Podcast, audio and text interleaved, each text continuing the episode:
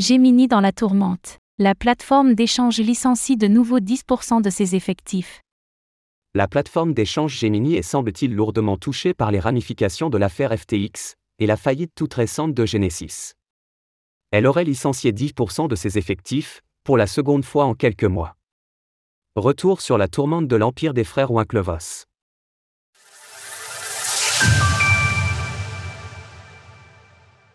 Gemini licencie de nouveau des employés.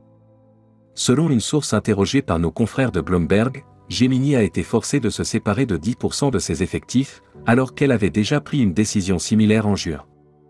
À l'époque, c'est la chute de Triaro Capital, elle-même liée à la chute de l'écosystème Terra, qui avait conduit à cette décision.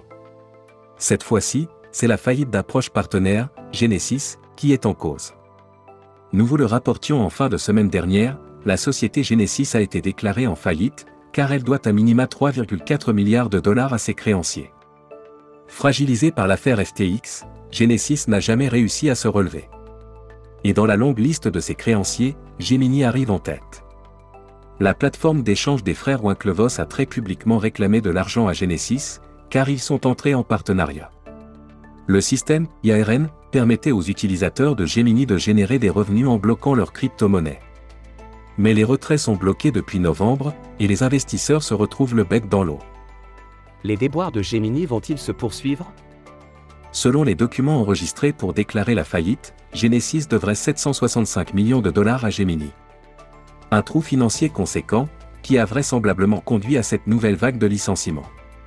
D'autres signes montrent que la plateforme d'échange des Winklevoss est dans la tourmente, plusieurs figures clés de l'entreprise ont quitté le navire, dont le directeur des opérations Noah Perlman ce ne sont bien sûr pas les seuls licenciements à avoir lieu dans l'industrie en ce moment.